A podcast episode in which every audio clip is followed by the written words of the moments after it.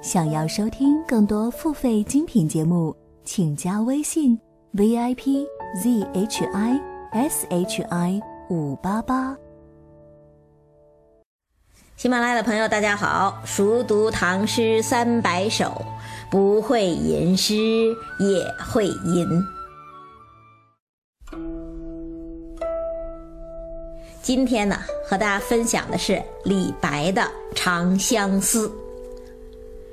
日色欲尽花含烟，月明欲宿愁不眠。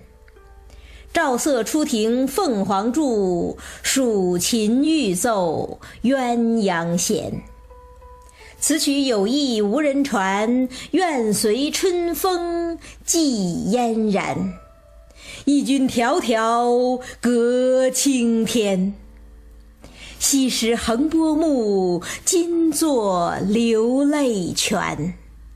不信妾长断，归来看去明镜前。李白的《长相思》啊，一共写了三首，《唐诗三百首》里头呢，选了两首，一首写春天，一首写秋天。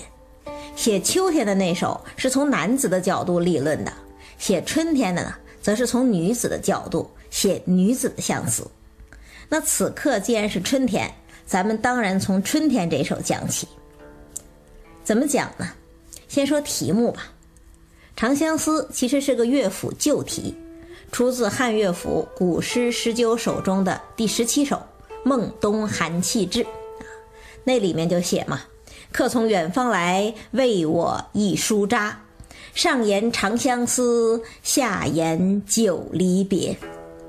因为这首诗写的感人至深，所以六朝的诗人们呢就把《长相思》当成了一个题目，反复吟咏。内容大体上都是在写思妇之悲。李白好古啊，用了好多乐府旧题，但是呢写得漂亮，风流潇洒。先看前两句吧，“日色欲尽花含烟，月明欲宿愁不眠。”天色将晚，薄暮冥冥，花丛在暮色之中朦朦胧胧，仿佛笼罩着淡淡的烟雾。这如烟如雾的场景啊，就让我们的心情也随之迷蒙起来。这就是开篇造境啊，给整个诗篇。笼上一层淡淡的哀愁。那第二句呢？月明欲宿愁不眠，月亮升起来了，明如镜，白如绢，照着一个满怀愁绪的人。这个人呐，辗转反侧，难以成眠。不知道大家注意到没有哈？这个时间和场景其实已经转化过一次了。你看这个人出场的时候还是黄昏，正是通过他的眼睛，我们才看到了日色欲尽花含烟呐。那时候呢，他还在庭院里徘徊呢。等再出场的时候，已经是月华如练了。这是什么意思呀？这个人本来就一腔愁闷，才从屋子里走到庭院来散心。可是呢，看花。并不能排遣他的忧愁寂寞，他索性又回到屋里睡觉了。人不是一睡着就无知无识，烦恼全消了吗？问题是，你说是明月不安离恨苦，斜光到晓穿朱户也罢，还是说春色恼人眠不得，月移花影上栏杆也罢，反正人在忧愁的时候，想睡着就没有那么容易。可是越睡不着，你就越觉得，哎呀，这月光也太亮了吧，就抱怨起月亮来了。其实月亮也罢，花也罢，本来都是无情之物，该怎样就怎样。但是呢，在这个忧愁的人的心里，花为何含烟呢？月为何如素啊？就都好像跟他作对一样。这就是变无情为有情了。当然，我们也理解，这不是花月有情，恰恰是人太多情了，才给无情的花和月亮都注入了感情色彩。月光光，人不寐。那接下来怎么办呢？看下两句吧。赵色出庭凤凰柱，蜀琴欲奏鸳鸯弦。这真是一副工整的对仗啊！赵色对蜀琴，凤凰柱对鸳鸯弦，出庭对御奏。对仗好，这个句式也巧，这是一个倒装句式啊。那如果我们把它正过来理解，就是赵色凤凰柱出庭，蜀琴鸳鸯弦御奏。或者我们也可以说“出庭赵色凤凰柱，欲奏蜀琴鸳鸯弦”。那为什么作者一定要倒装呢？首先是音韵的需要啊，他要用鸳鸯弦的弦跟绸布棉的棉押韵，所以鸳鸯弦必定放在后头。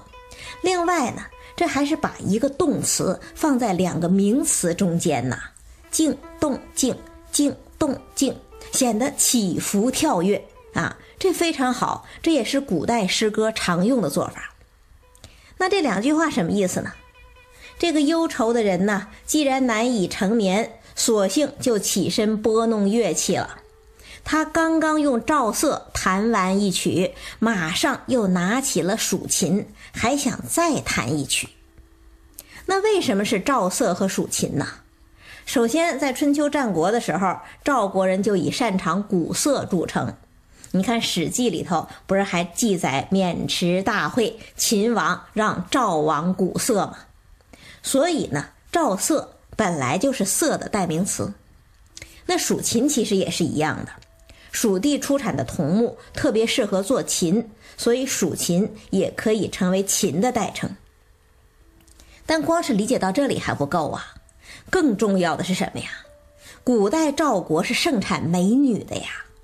从春秋战国一直到秦汉，好多国君呐、诸侯啊，他们的夫人都是赵国人，所以史称赵女变诸侯嘛。那在这里呢，写赵色，其实又是向我们暗示，这把色的主人呐是个美女。那蜀琴呢，我们也知道啊。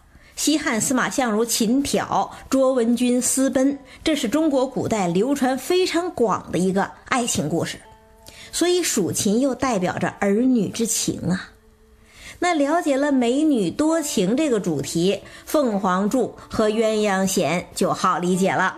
凤凰也罢，鸳鸯也罢，它不仅仅是乐器上面装饰的图案，更重要的是什么呀？它有意象啊。鸳鸯是一定要双宿双飞的呀，凤凰也必定是雌雄相伴的呀。司马相如当年给卓文君弹奏的不就是凤求凰吗？而琴瑟和鸣在中国古代更是夫妻好合的代称啊。所以这句话一出来，我们也就明确了，这个忧愁的人呐，他应该是一个少妇。他期盼琴瑟和鸣，鸳鸯双栖，可是事实呢，却是春日迟迟，独守空闺，所以他才鼓瑟弹琴，才夜不能寐呀。那她的丈夫到底去哪儿了呢？再看下两句：“此曲有意无人传，愿随春风寄嫣然。”嫣然呐，那是边塞的代称啊。当年窦宪大破匈奴，不是嫣然乐石吗？从此之后，嫣然未勒归无计，就成为一代一代戍边人必须面对的残酷现实。这个少妇的丈夫呢，也是戍边去了。少妇把一腔心曲都寄托在刚刚弹奏的乐曲里。可是这个乐曲怎么样才能传到丈夫的耳朵里呢？这时候啊，少妇突发奇想，她讲了：“我就托浩荡的春风，把这一腔新曲寄给远在边塞的你吧。”你看，这就是李白呀。李白这个人的心里是永远鼓荡着春风的呀。他不仅仅会说“此曲有意无人传，愿随春风寄嫣然”，他还会说什么呀？“狂风吹我心，西挂咸阳树。还会说什么？我寄愁心与明月，随风直到夜郎西。无拘无束的春风背后啊，正是李白那颗自由奔放的心呐。那么，这个少妇真的相信春风能够替他寄去相思吗？看下一句吧，“义军迢迢隔青天”呐。这是这首诗里非常独特的一句，其他诗句都是两两相对的，只有这一句是一个独立句式。这是在干什么呀？在加重语气呀！一军迢迢隔青天，我和你是天各一方，我们之间相隔的是那高不可及、遥不可及的苍茫青天呐。你看，本来是写少妇缠绵的相思，但是一军迢迢隔青天，这一声叹息是多么的雄壮啊！这就是李白的口气呀。那既然是义军迢迢隔青天，相思自然难以寄到，忧愁终究难以排解。这个少夫会怎样呢？本首诗里最令人难忘的一句就出来了。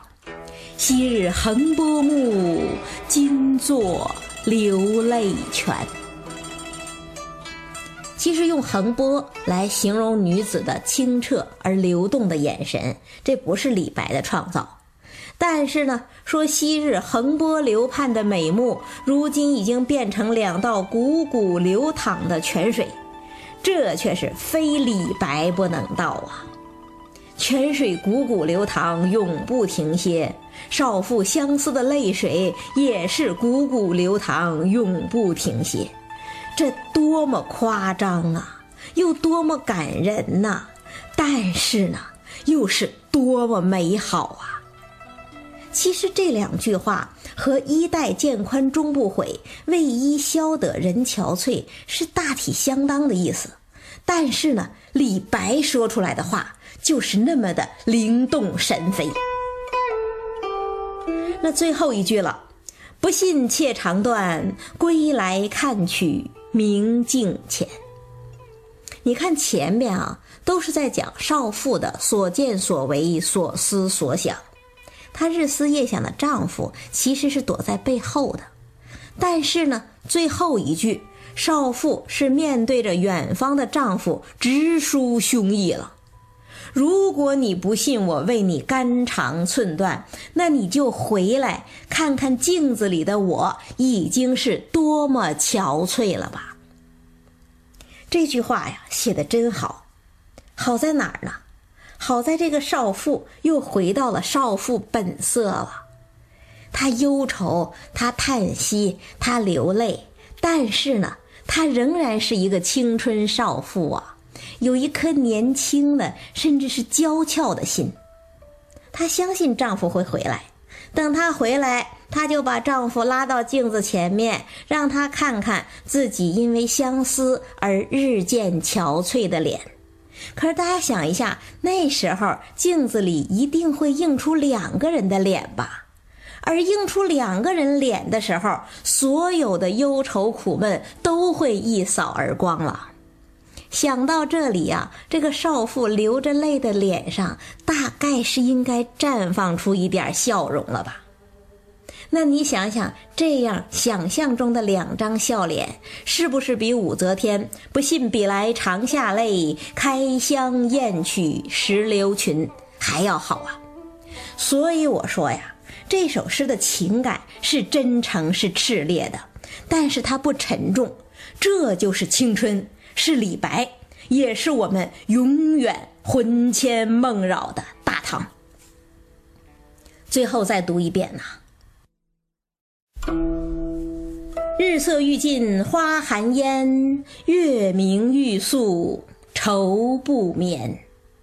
照瑟出庭凤凰柱，数琴欲奏鸳鸯弦。此曲有意无人传，愿随春风寄嫣然。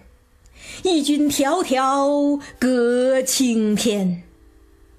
昔时横波目，今作流泪泉。不信妾长断，归来看取明镜泉。咱们开始就说了，李白的《长相思》写了三首呢，《唐诗三百首》里选了两首。这两首里，一首是写春天的，是女对男的思念；还有一首是写秋天的，是男对女的思念。虽然此刻还是春天，但是呢，我还是愿意把这两首放在一块儿讲。所以下一期讲李白的另一首《长相思》。